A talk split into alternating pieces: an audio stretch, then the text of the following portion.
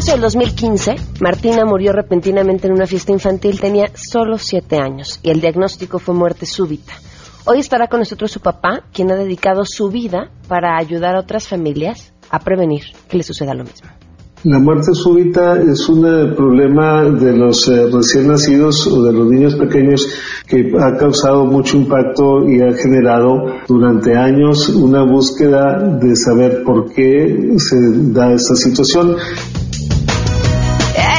de dieta. Hoy viene Adriana Sandoval, vamos a platicar de los otros alimentos. Y además tenemos recomendación del libro No inventen. ¿Qué libro. Miren, normalmente invitamos a los autores a que nos recomienden otro libro y luego nos platican del suyo. Hoy no, hoy no. Hoy nada más va a poder hablar Juan Miguel Zunzunegui acerca de su libro. Se van a quedar con la boca abierta. Y muchas cosas más, así que si arrancamos a todo terreno. MBS Radio presenta a Pamela Cerdeira en A Todo Terreno, donde la noticia eres tú.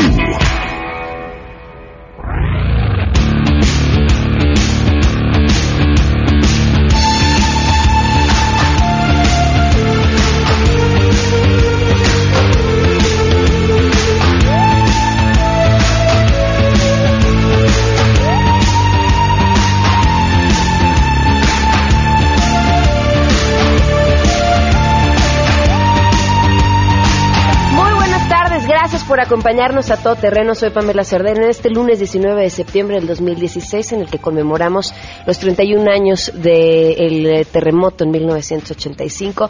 Un terremoto que sin duda nos cambió, nos enseñó a entendernos y a vernos de otra forma como en todas las tragedias, encontrar también nuestra parte más humana, de mayor corazón, a comprendernos como, como un pueblo sumamente solidario pero también a reconstruir una ciudad distinta, una ciudad hoy mucho más segura, al menos el año pasado que hicimos un programa entero dedicado al terremoto del 85, lo que podemos concluir de él es que pues sí somos una ciudad mejor construida y eso es importante. Eh, ¿Dónde estaban? ¿Qué estaban haciendo? ¿Cómo lo recuerdan? ¿Cómo les fue? Hace una hora, por cierto, en el simulacro. Todo eso podemos platicarlo. El teléfono en cabina es 5166125. El número de WhatsApp 5533329585. El correo electrónico a todoterreno arroba mbc.com. Y en Twitter y en Facebook me encuentran como Pam Cerdeira. ¿Qué les sacó más susto? ¿La alarma sísmica a las 11 de la mañana, que ya estaban avisados? ¿O el tipo de cambio? Que ya también estábamos medio avisados, ¿no? La, ya, ya, ya la veíamos venir cualquiera de las dos. Vamos a arrancar de una vez con la información. Gracias. Aquí en Nueva York, el presidente Enrique Peña Nieto comprometió a México para concretar en el 2018 el Pacto Global para la Migración Ordenada, Segura y Regular y el Pacto Global para Refugiados. Al tiempo dio a conocer siete propuestas y ofreció el territorio nacional para la realización de la reunión internacional preparatoria del 2017. Durante la sesión plenaria de la reunión de alto nivel para atender grandes movimientos de migrantes y refugiados, el mandatario mexicano hizo uso de la palabra en la máxima tribuna del mundo para dar a conocer la posición de nuestro país en el tema de refugiados. México celebra la realización de esta primera reunión de alto nivel para atender los grandes movimientos de refugiados y migrantes en las Naciones Unidas. Este encuentro histórico demuestra que las mentalidades también están en movimiento. Debemos colocar a los migrantes junto con sus derechos, dignidad y bienestar en el centro del diálogo global. En su primer evento durante su gira por la Gran Manzana, explicó que México seguirá participando activamente en los foros multilaterales y dijo que consideramos que estos documentos rectores deben tomar en cuenta varios principios. Un enfoque de derechos humanos que establezca las obligaciones de los estados con los migrantes, una visión de corresponsabilidad entre los países de origen, tránsito, destino y retorno de migrantes y un reconocimiento a las aportaciones de los migrantes al desarrollo económico y social. Hasta aquí mi reporte, les informó Omar Aguilar desde Nueva York. A 31 años de los sismos de 1985 que sacudieron a la Ciudad de México y como cada año se conmemoró en el Zócalo Capitalino, cuya ceremonia luctuosa fue encabezada este lunes por el secretario de Gobernación Miguel Ángel Osorio Chong en ausencia del presidente de la República Enrique Peña Nieto, quien se encuentra en Nueva York. En punto de las 7 con 19 horas de este 19 de septiembre inició esta ceremonia conmemorativa con el izamiento de bandera a media asta en memoria de las personas que perdieron la vida. La banda de guerra ejecutó el toque de silencio y entonó el himno nacional. Osorio Chong, que estuvo acompañado por los secretarios de la Defensa Nacional, Salvador Cienfuegos de Marina, Vidal Francisco Soberón, Renato Sales, titular de la Comisión Nacional de Seguridad, y Luis Felipe Puente, coordinador nacional de Protección Civil. Al término de esta ceremonia, el titular de Gobernación se acercó a las tropas para mostrar su agradecimiento por la labor que desempeñan en favor de la ciudadanía. Merecen el respeto de toda la población, de todas las ciudadanas y ciudadanos de este país, porque la respaldan en la labor de protección de la seguridad de las familias mexicanas. Muchas gracias por lo que hacen. Muy buenos días a todos. Para Noticias MBS, Hatsiri Magallanes. Así es, gracias. Los índices bursátiles de Wall Street registran ganancias en esta primera jornada de la semana. El Dow Jones Industrial tiene un alza de 0.32%, el Nasdaq gana 0.20%, se desmarca la Bolsa Mexicana de Valores que en este momento de la jornada pierde 0.27%. El principal indicador, el índice de precios y cotizaciones, se ubica en las 45.798.99 unidades. Sigue la pérdida de terreno del peso mexicano frente al dólar estadounidense. En ventanilla bancaria de Banamex, por ejemplo, se compra en 19 pesos con 15 centavos se vende en 19 pesos con 90 centavos. Sin embargo, en Bancomer se compra en 18 pesos con 90 centavos, se vende en 20 pesos con 9 centavos. El euro se cotiza la compra en 21 pesos con 60 centavos, se vende en 22 pesos con 17 centavos. Para Noticias MBS, Citlali Sáenz.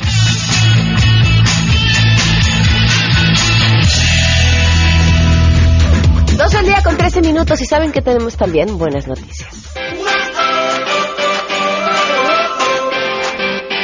Pues pareciera que casi todas en el mundo deportivo. Miren, estas se las quiero compartir el día de ayer porque de entrada el triatlón le robó la atención al fútbol y eso ya es una buena noticia. Fue la final del Mundial de Triatlón en Cozumel. ¿Y por qué se los cuento? Porque más allá de que el triatlón les guste o no, o ver cualquier deporte en televisión, normalmente al que le gusta ver uno le gusta ver todos y a los que no nos gusta ver ni uno no nos gusta ver, ¿no? Nada, nada. Bueno, estaban dos pantallas, al menos en la transmisión de Azteca, el fútbol y en la otra la final del Mundial de Triatlón que decían que se había juntado porque cambiaron el horario de la final porque el calor en Cozumel es un infierno. Y ahora imagínense para estos atletas que van preparados para una competencia, los elites, de una hora y cachito, una hora y media, el promedio, porque también participan otros, dos horas y media por ahí. Y, y, en el calor y la humedad, pues es un riesgo importante de que les dé un golpe de calor, de que se deshidraten y demás. Pero bueno, ese no es el tema. El tema es que ya era la final. Y se encontraban, por llegar en primero y segundo lugar, los hermanos Brownlee, que son los que ganaron los Juegos Olímpicos hace poquito en Brasil, este par de ingleses que son una bala. Mientras estaban a, ¿qué? 300 metros de la meta, el que iba en primer lugar, empiezas a ver como que va corriendo raro, como que pareciera que las piernas se le van a romper, y de repente se acerca hacia donde estaban las personas con la hidratación, las botellitas de agua, y como que se va a desmayar, la persona que trae las botellas de agua lo agarra y en eso ves como detrás viene su otro hermano corriendo. Se lo echa al hombro y lo ayuda a correr los 300 metros restantes. En eso, quien venía en tercer lugar, pues por supuesto lo rebasa. El hermano corre a su lado, medio jalándolo, medio colgándolo. Este viene, crees que se va a desmayar en cualquier segundo. Cuando ve la meta, le entra eso que, que uno no sabe dónde tiene guardado, de verdad como especie, eso que tenemos ese extra que no sabías que tenías ahí, le cambia hasta la cara, la postura de las piernas, se ve cómo lo saca para poder llegar a la meta, aunque el hermano lo sigue medio cargando, corren los dos y así a centímetros de la meta prácticamente el hermano lo suelta y lo empuja para que logre, logre cruzar el solo, aunque en realidad cruzaron al mismo tiempo y cruza el solo. Y nos olvidamos del primer lugar nos valió gorro el primer lugar porque la imagen de estos dos hermanos cruzando así la meta fue bellísima. Y miren, después decían que había una alta posibilidad de que, eh, pues de, que el, triunfo no se diera, justamente porque una de las reglas del triatlón es que está prohibido recibir ayuda. Ahora, hasta donde yo sé, no soy experta en el tema, es que está prohibido recibir ayuda externa, no sé de otro competidor. Pero qué bueno que no los descalificaron porque la imagen es bellísima y finalmente creo que el deporte, todo el deporte, se trata de eso. ¿De qué sirve en la vida acumular medallas si a través de ese viaje no encuentras lo mejor de ti como ser humano? Y esa fue la imagen que ayer el Mundial del Triatlón en Cozumel nos regaló una joya. Y así como joyas tantas que nos regalaron también nuestros atletas paralímpicos y así cerramos después de la clausura que fue el día de ayer también. Fue ayer el sábado. ayer fue el sábado la clausura de los Juegos Paralímpicos, un homenaje a todos estos atletas mexicanos que obtuvieron una medalla. El día de ayer, domingo 18 de septiembre, se llevó a cabo la clausura de los Juegos Paralímpicos de Río 2016 y para ello es importante recordar los nombres de los atletas que nos regalaron un total de 15 medallas en esta edición de los Juegos Paralímpicos. María de Los Ángeles Ortiz, medalla de oro en lanzamiento de bala. Luis Alberto Cepeda, medalla de plata en lanzamiento de jabalina. Eduardo Adrián Ávila, medalla de bronce en judo. Salvador Hernández, medalla de bronce en atletismo de 100 metros. Amalia Pérez, medalla de oro en power lifting. Lenia Rubalcaba, medalla de oro en judo. José de Jesús Castillo, medalla de bronce en powerlifting. Catalina Díaz, medalla de bronce en levantamiento de pesas. Edgar Navarro, medalla de bronce en los 100 metros y plata en los 400 metros. Pedro Rangel, medalla de bronce en 100 metros de natación. Rebeca Valenzuela, medalla de bronce en lanzamiento de bala. Jesús Hernández, medalla de bronce en 50 metros de natación. Patricia Valle, medalla de bronce en 50 metros de natación. Y Nelly Miranda Hernández, medalla de bronce en 50 metros de natación. Así concluimos una vez más, la delegación mexicana trae espíritu ganador. Ya los últimos medallistas del día de hoy les digo que con espíritu deportivo, nada más que aquí en otro campo. Estos mexicanos que ganaron medalla de oro, plata y dos bronces en la Olimpiada Iberoamericana de Biología. Se trata de Eric Isaac Navarro Delgado, de 18 años, estudiante de la carrera de Biología en la Facultad de Ciencias de la UNAM, que obtuvo medalla de oro. Diego Alonso Chano de Cuevas, de 18 años, del TEC de Monterrey. Eh, un fuerte abrazo. Cursa licenciatura de Biotecnología, ganó la presea de plata. Juan Gerardo Gutiérrez Bravo, de 18 años, de la Universidad Autónoma de Baja California Sur, de la carrera de Biología Marina. Y Danae Loisa Jasso Meléndez, de 17 años, de la Universidad Autónoma de Nuevo León, estudiante de Biotecnología Genómica. Obtuvieron cada uno una medalla de bronce. Felicidades también a estos estudiantes. 12 con 19. Damos una pausa y regresamos. Más adelante, a todo terreno. Mauricio vivió la peor tragedia que pueda vivir cualquier ser humano. Esta tragedia es tan terrible que ni siquiera nombre tiene, perder un hijo. Y ha dedicado su vida a ayudar a otras familias a evitar que le suceda lo mismo. La muerte súbita es un problema de los eh, recién nacidos o de los niños pequeños que ha causado mucho impacto y ha generado durante años una búsqueda de saber por qué se da esta situación. Queremos conocer tus historias. Comunícate al 5166-1025. Pamela Cerdeira. A todo terreno. Donde la noticia eres tú. Volvemos. Pamela Cerdeira regresa con más en A Todo Terreno, donde la noticia eres tú. Marca el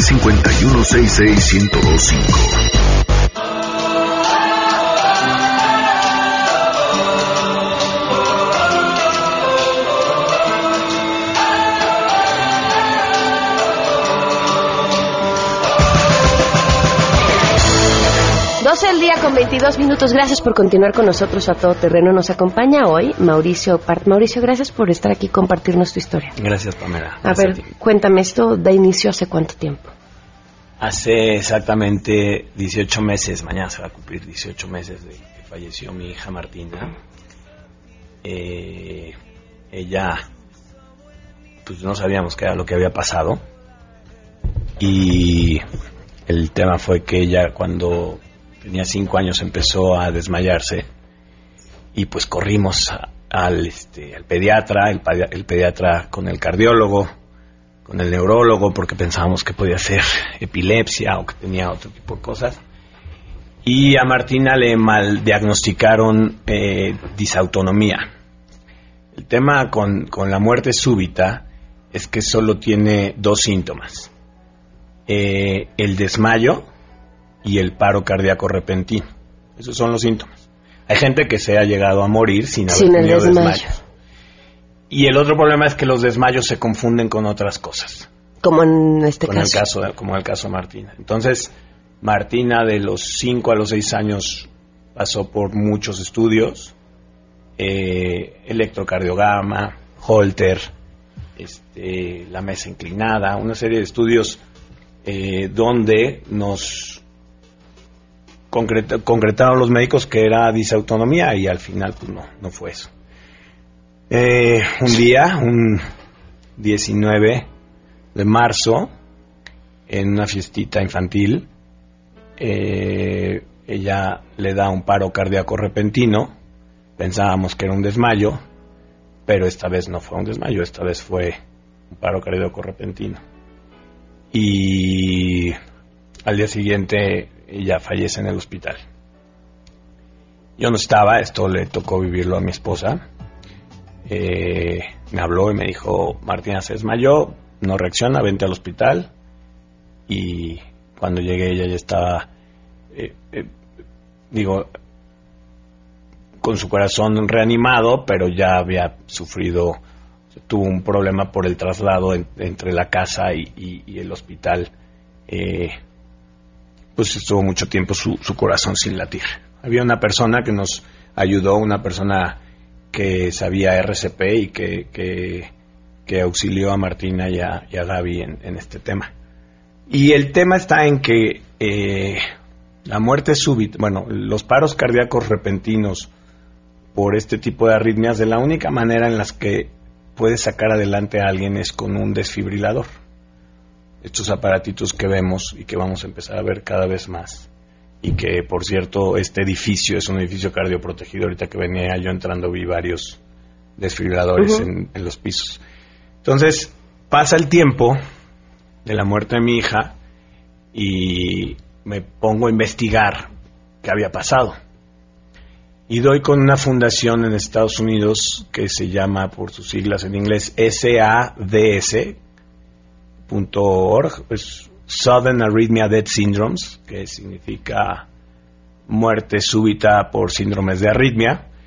Y esta enferma, bueno, unas enfermedades, estos síndromes, se engloban en estas, se engloban seis tipos de arritmias que causan la muerte súbita.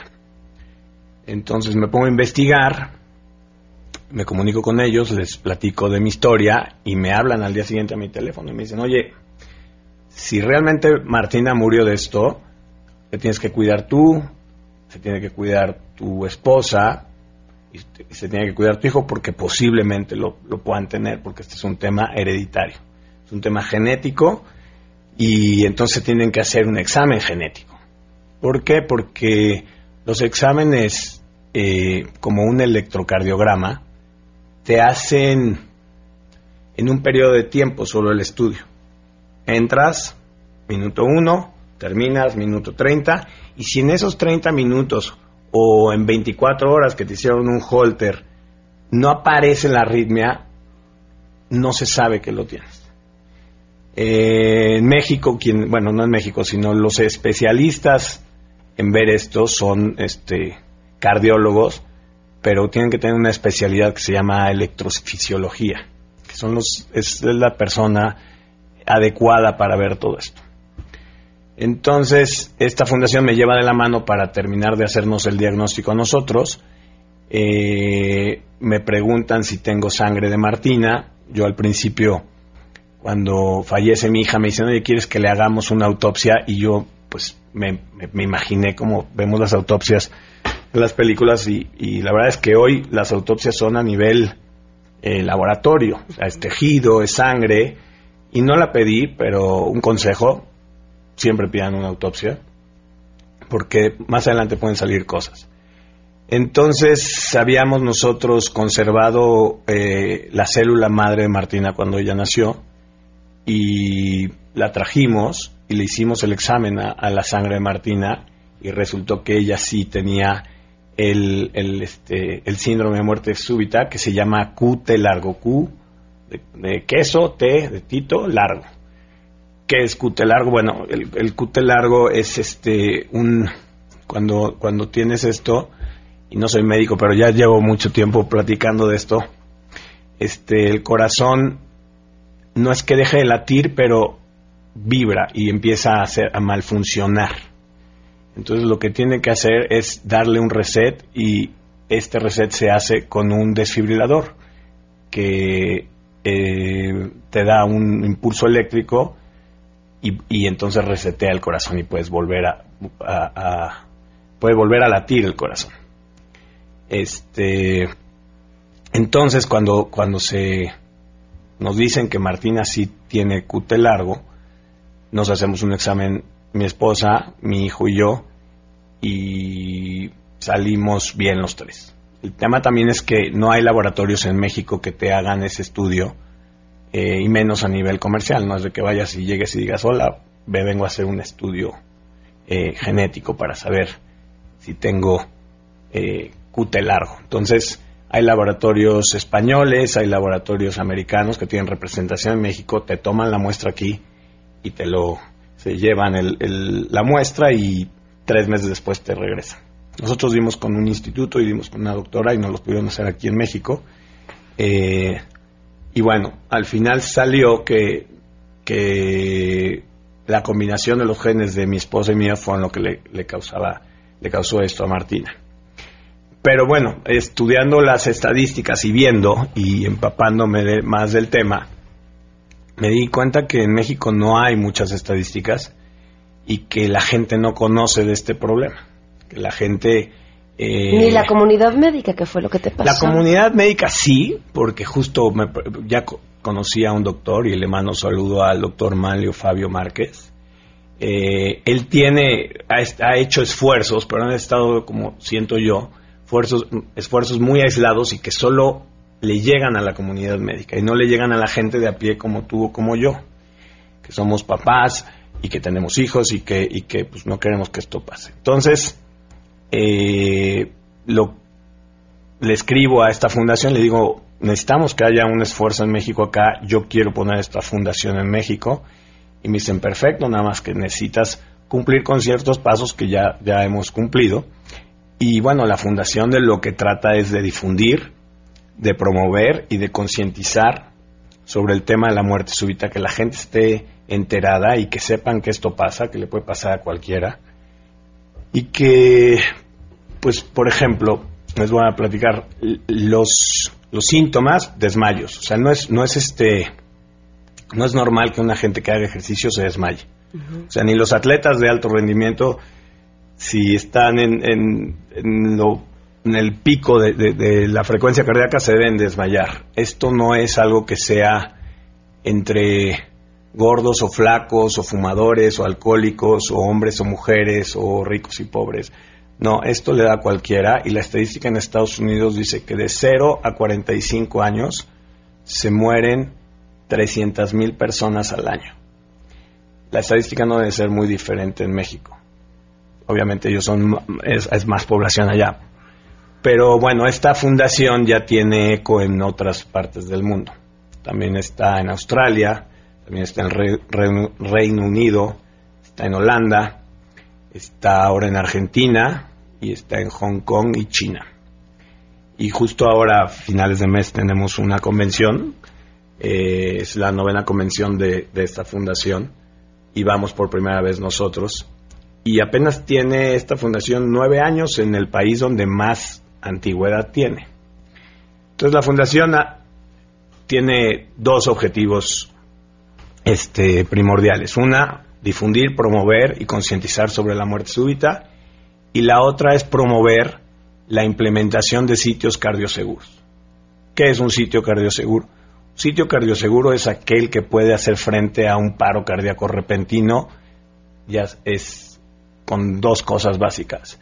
Gente capacitada en dar RCP, que no sabemos, nadie no sabemos salvar vidas, y debería de ser este, tan importante como saber nadar o saber abrocharte los zapatos o, o lavarte los dientes, ¿no? Saber poder poderle salvar la vida a alguien. Y el otro es teniendo desfibriladores. Desfibriladores son esto que vemos en las películas que dan una descarga eléctrica que ya que son súper sofisticados hoy día. Hoy día un desfibrilador eh, habla, habla en español, te da las instrucciones en español, no te deja que cometas errores, no te deja que le des una descarga a alguien que no lo necesita por tu desesperación de que quieras salvarlo o que... ¿Se usa solo en caso de que no se eh, sientan latidos? Los desfibriladores, va, el desfibrilador va a detectar si hay actividad eléctrica. Okay. Entonces, si hay actividad eléctrica, el desfibrilador no va a dejar que hagas una, una descarga. Okay. Entonces, este, si alguna persona pierde el conocimiento y el que, el que lo está auxiliando cree que no está respirando y que, está, que, que el corazón se le paró, puede ser que esté con un latido muy bajo y el desfibrilador nos va a decir si hay actividad o no hay actividad eléctrica. Si no hay actividad eléctrica, el desfibrilador lo va, le va a decir da una descarga y va a dar las, el número de descargas que necesite. Mientras tanto hay que llamar a la ambulancia y en lo que llega la ambulancia pues hay que estabilizar a la persona que pasa. Entonces hay que saber utilizar el desfibrilador, que te digo no es, no es, no es nada difícil, y lo otro es este, pues tener el desfibrilador. Entonces, concientizar, promover, difundir el tema de la muerte súbita, y por el otro lado nos estamos sentando en escuelas a platicar mi historia y a, y a, y a venir aquí a espacios como el tuyo, que nos encanta que nos hayas invitado porque justamente esto es lo que estamos buscando como, la como fundación. Mauricio, en el caso de Martina, haber tenido un desfibrilador a la mano le hubiera salvado la vida. Posiblemente sí, posiblemente ¿Hubiera tenido que cargar con uno por el resto de su vida? No, a, pues... ok, ahí te, te, platico. Este, a la gente que, que, que se le diagnostica esto a tiempo, uh -huh eh, hay la posibilidad de tener un desfibrilador interno, que es el tamaño de un reloj y pues es como algo parecido a un marcapasos, pero este es un desfibrilador automático interno donde es una cirugía y la pila le, le dura cinco años y entonces va a estar con él todo, todo, todo este tiempo. Eh, ¿Cómo funciona? Pues en el momento en que este aparatito eh, no detecte que hay actividad eléctrica, va a dar una descarga. Entonces lo va a tener, o sea, tiene, tienen mucha posibilidad de, de, vida y la gente, tenemos una medallista olímpica ahorita en las Olimpiadas, en el equipo de Estados Unidos de natación, tercer lugar, que le de, detectaron el síndrome de QT largo a los 16 años, le implantaron un desfibrilador interno y hace tres semanas ganó una medalla olímpica. O sea, puede, hay oportunidad para la gente que le, lo detecta a tiempo, dependiendo sea el caso, puede ser con medicamentos y o con la intervención quirúrgica de un desfibrilador interno. ¿Cómo podemos contactarlos? ¿Cómo los podemos contactar? Bueno, pues nuestra página es www.sads.org.mx.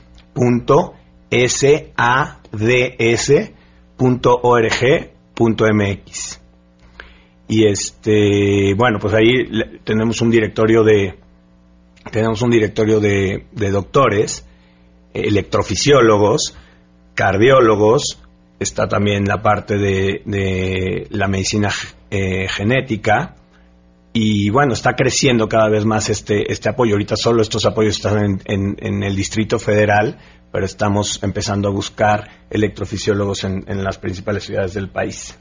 Mauricio, una última pregunta. Eh, tiene que ver ya con un tema más personal. ¿De, ¿De dónde saca un papá para transformar el dolor en acción y evitar que eso le suceda a alguien más? Mm. No, no queda de otra. Este, o te vas para abajo o te vas para arriba. Eh, no sé de dónde sale, pero pues hay, hay, hay, hay muchas ganas de que la gente no viva lo que mi familia vivió, lo que yo viví. Este, creo que dando a conocer esto vamos a poder evitar más tragedias. Muy bien. Mauricio, muchas gracias. Muchas gracias.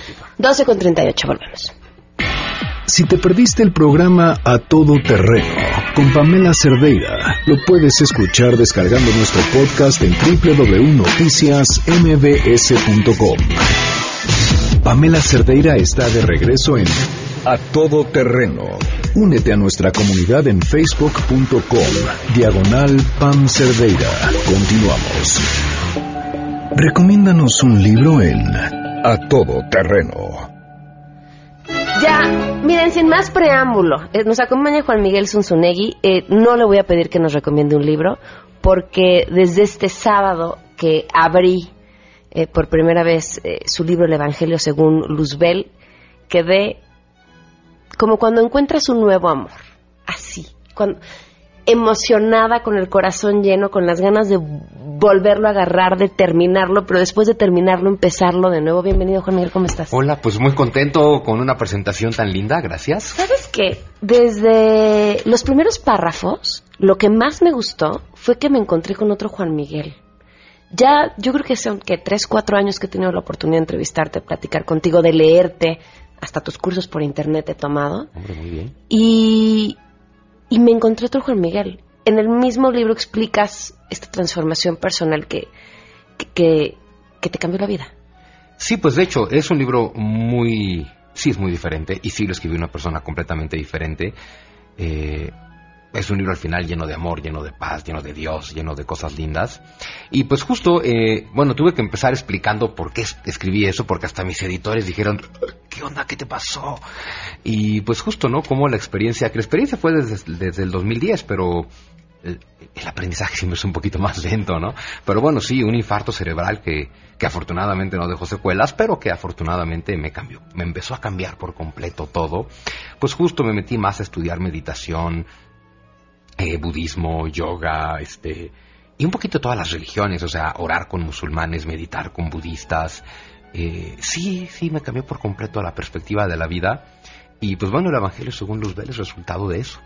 ¿Fue a partir de esto que te empezaste a interesar en el estudio de las religiones? No, eso viene desde siempre. De hecho, eh, pues en mi etapa de estar obsesionado con el estudio, o sea, en mis veintes, bueno, eh, doctorado y maestría en humanidades, que pues, llevas mucho de religiones, y, y, de hecho estudié una especialidad en Islam, una especialidad en eh, geopolítica en el mundo del Islam y una especialidad en religiones. Entonces, no, no, es un tema que me ha gustado siempre, pero digamos que lo abordaba desde un punto de vista académico. Eh, y pues eso de meditar con budistas y orar con musulmanes te hace entender lo que están sintiendo de una manera que un libro no te lo va a decir nunca. Eh, básicamente. ¿Cómo lo definirías? Porque tienes esta pequeña parte de novela, pero esta gran carga histórica y a la vez esta otra carga que no le quiero llamar superación personal, pero sí lo es. O sea, sí, sí no, no puedes no leer tu libro y no preguntarte, ay, voy por buen camino. Bueno, es que efectivamente no es un libro de superación personal, pero si lo lees y lo entiendes tendrás una gran superación. Eso está, porque al final todo el mensaje del libro es ¿Cuándo van a aprender eso de ámense? Es que de verdad el mensaje de todos los grandes maestros a la humanidad es tan sencillo. Ámense. No lo compliques ni con dogmas ni con mitologías. ¡Ámense! Y en lugar de ámense, lo que hacen es dividirse en creencias y odiarse mutuamente los unos a los otros porque se aman con diferentes teorías como pretexto, con lo cual quiere decir que no se aman en lo absoluto, ¿no? Entonces, pues mira, para mí no es novela, eh, y no es ensayo, es como, como el hijo ilegítimo de ambos, ¿no? Porque eh, es muy ensayístico en el sentido de que trae pues cuestiones de historia de toda la humanidad, la historia del Medio Oriente, la historia del universo, la historia de la ciencia y la historia de todas las religiones, ¿no? Es como un ensayo. Parece una novela porque al final es un, el, el pretexto es una ficción, ¿no? Finalmente este tema de... Eh, pues los seres humanos envueltos en guerra acabamos con la humanidad y quedan dos sobrevivientes y estos sobrevivientes se encuentran con Luzbel en algún lugar del Medio Oriente muy cerca del fin de los tiempos y Luzbel pues se los lleva a un viaje desde el principio del universo hasta el final de los tiempos para enseñarles todos los errores humanos. Pues eso es una ficción, uh -huh. pero con base en esa ficción pues es pues todo un libro de historia. Conocer ¿no? el sí. origen de la religión, que también es una joya preciosa porque uno entiende cuando de repente encuentras coincidencias dentro de la, las historias de una y otra religión o de estas con algún mito mucho más antiguo, a partir de tu libro dices, ah, claro. Ahora, ahora entiendo, de, de, ahora sí que de dónde venimos todos. Es que mira, fue, es fascinante cuando descubres que, desde luego, judaísmo, cristianismo e islam dicen lo mismo, porque es exactamente lo mismo eh, y es la misma familia, pues, ¿no? Pero te das cuenta que dicen lo mismo que lo que dice el hinduismo y el budismo, que a su vez dicen lo mismo entre sí, porque son la misma familia, pero también dice, es lo mismo que dice el taoísmo, y lo mismo que dice el mazdeísmo, y, oh sorpresa, lo mismo que dice la filosofía griega, y la mayor sorpresa, todo lo que dicen las religiones y los místicos es lo mismo que dice la física cuántica también. Oye, ¿podemos regalar unos ejemplares en la marcha del 24 este sábado? Este, pero por la profamilia, creo que les caería muy bien leerlo. Pues es que fíjate, por ejemplo, ahí tenemos una idea de, Luego nos preguntamos por qué el mundo es tan violento, ¿no? Eh, estas marchas de la familia, yo no estoy ni de un lado ni del otro porque los que marchan del lado de la familia, ellos creen que están defendiendo a la familia y lo creen sinceramente. Y los que marchan en, en contra creen que están defendiendo derechos y lo creen sinceramente. Y no es cierto. En ambos casos están defendiendo ideas. Cuando ellos te dicen, estoy defendiendo a la familia, no, estás defendiendo tu idea de la familia y estás pretendiendo que toda la sociedad tiene que tener tu misma idea de la familia, porque algo que explico en el Evangelio según Luzbel, la base del error humano es que todos tenemos contacto con un pedacito chiquitito de la realidad y todos convertimos ese pedacito chiquitito de la realidad en la realidad. Y para colmo, una realidad sagrada que se le endilgas a Dios. A mí me encantaría ver tu libro como lectura obligatoria en secundaria. Hombre, a mí también me encantaría, por supuesto, porque es donde más hace falta ese mensaje, ¿no? Es decir, que los chavos entiendan, sin importar lo que te digan tus padres, porque además, a ver, ubiquemos, estamos aferrados al pasado y a respetar el pasado y a respetar las tradiciones del pasado, las estructuras del pasado, como la familia. Y digo, a ver, volten a ver el mundo, volten a ver con conciencia, el mundo que hemos construido nosotros, los seres humanos, es, lo voy a decir como es, perdón que sea en el radio, es una mierda. Hemos hecho el peor mundo posible. Hemos hecho un mundo donde la guerra es el común denominador y es el principal negocio y donde todo el mundo odia a todo el mundo por tener ideas diferentes. Justo el mensaje para los chavos sería, no le hagas caso a lo que te diga nadie, porque lo que te están enseñando es lo que ha generado este mundo. ¿Qué te hace pensar que seguir haciendo lo mismo va a ser un mundo mejor un día de estos, no? Yo sé, por ejemplo, me decían algunos de estos del frente de la familia, es que, por ejemplo, esos niños los adoptados por gays, cuando crezcan, en la escuela los van a molestar. Y les digo, sí, y lo van a molestar tus hijos. Porque tus, hijos? están aprendiendo en tu casa y de ti que tienen que odiar al que es diferente a él. Y el mensaje de todos los grandes maestros y todas las religiones es, ámense, a secas. Nunca hay letras chiquitas, ¿eh? Ni el Buda, ni Jesús, ni Muhammad, ni Lao Tse, nadie puso letras chiquitas al ámense. Es, es, es para todos, ¿no? Entonces, entender ese mensaje, pero entenderlo a lo largo de explicar toda la historia humana, ¿no? Porque ese es el tema, ver cómo todas las guerras han sido exactamente por lo mismo, por defender ideas. Tengo aquí algunas citas de tu libro que quería compartir. Dejé de tuitear de pleno ayer porque dije, me voy a echar el libro entero en Twitter y no le va a gustar nada a Juan Miguel. Me va a encantar, claro que sí. Eh, algunos nada más. Eh, nada somete al humano mejor que sus propios símbolos y sus propias historias. Pero ya les he dicho que ustedes los humanos inventan y olvidan que inventaron esta que es mi favorita, eh, y Dios es siempre el pretexto, pero nunca la causa. Es, hoy puedo decirte es un libro tan actual, pero estoy convencida que será siempre un libro tan actual y es lo que lo hace de verdad una gran obra. Pues yo creo que es actual hoy porque tristemente los errores que comete la humanidad hoy son los que cometíamos hace 3.000 años. Nada me hace pensar que vayamos a cometer errores distintos más adelante. Es el mm. mismo error, es comprometerte con la parte más superficial, con las ideas, con los dogmas, con los mitos y no irte a lo profundo y no entender que es que de verdad eso de ámense es tan fácil y de pronto puede parecer muy cursi y puede parecer como tarjeta de Hallmark, pero nada destruye el mundo más que el egoísmo humano. Que es justo un poco de, del tema cuando estos protagonistas, Sinana y Tamus, se encuentran con Luzbel, ¿no? Que son cristiano y, musulmana y muy, muy creyentes y dicen, ah, sí, pero tú eres el demonio y claro, tú eres el padre de la mentira, tú nos vas a engañar y Luzbel así de, ¿yo el demonio? O sea, ¿y ustedes? Perdón por los que acabaron con el mundo fueron ustedes, porque ustedes son los que matan, los que roban, los que mienten, los que violan, los que odian y los que con el menor pretexto se dividen y se separan y resulta que el demonio soy yo. No, y ustedes preocupados por tenerme miedo a mí cuando el demonio lo traen ustedes adentro.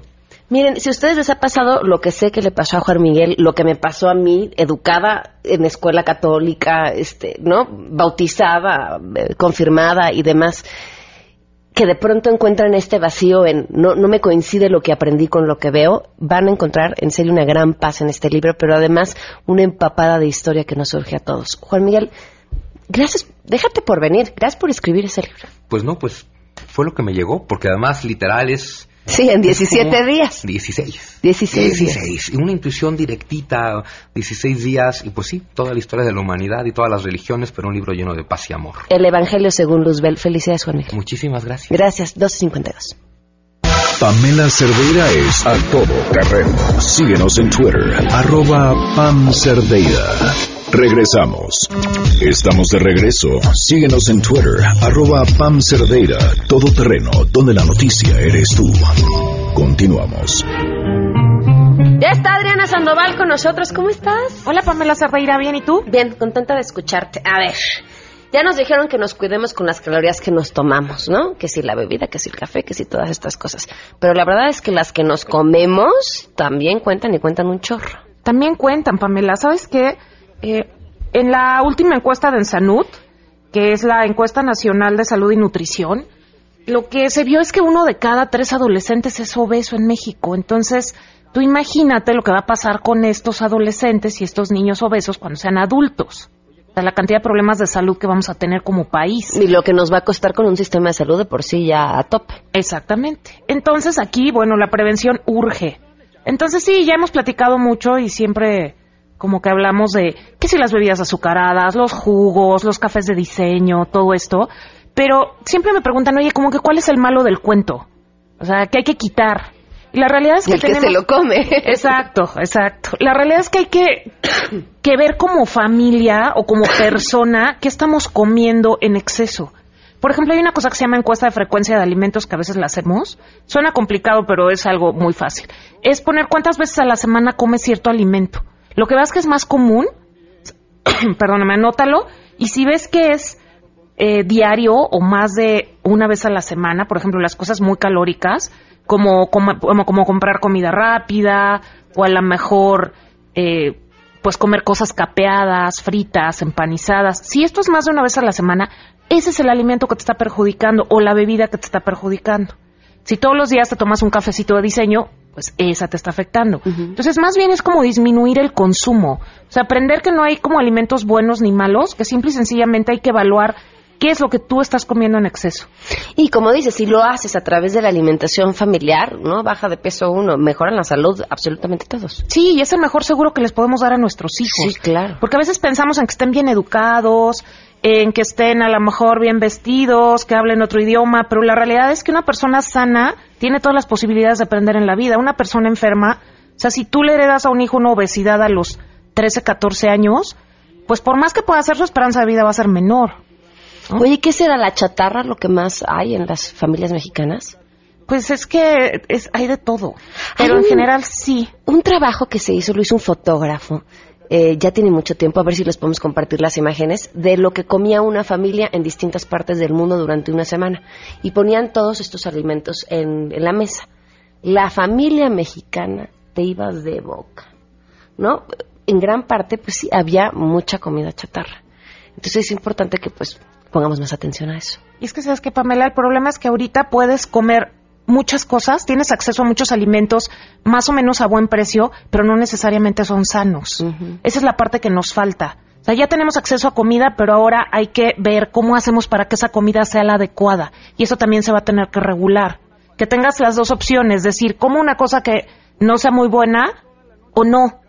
A veces no puedes decidir porque no hay más. Sí, tienes toda la razón. Ah, luego nos platicas de eso, ¿no? Órale. ¿Cómo, cómo elegir lo bueno? En todo. Adriana, tu Twitter. Es arroba Adria Sandoval y yo estoy ahí a sus órdenes. Cualquier cosa. Gracias, Pamela. Muchas gracias. 12.58 vamos a... Ay, no, ya nos vamos a quedar en compañía de Alejandro Cacho. Oye, ¿cómo son? No los conozco yo. Pues ni yo los conozco, pues si no agarré ninguno, Marcelinito. Ay, ay, ay. Cuando pesque te digo no. Oye, una pancita con los agachados, ¿no la barremos? No le echamos todo. Poninas, ponle... Al comer pancita con los agachados, que vengo muy crudo. Ay. De todo tengo, señor. La tiene suave, muy bien calientita, con su callito sabroso y gordito, su cebollita muy bien picadita. Chicharro.